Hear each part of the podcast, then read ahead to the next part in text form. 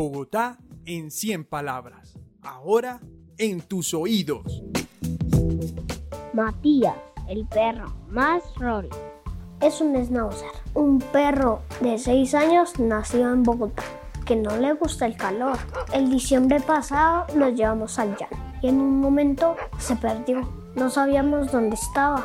Lo buscamos por un buen tiempo y cuando lo encontramos estaba bajo del carro, donde empezó a cavar y cavar, tanto que casi llega a casa. Metido debajo de la tierra, solo quería quedarse ahí, donde la tierra era fría. Y a pesar que el calor era fuerte, este perro, solo, loco, pensó que ese clima no era para él. Solo quería el frío de Bogotá.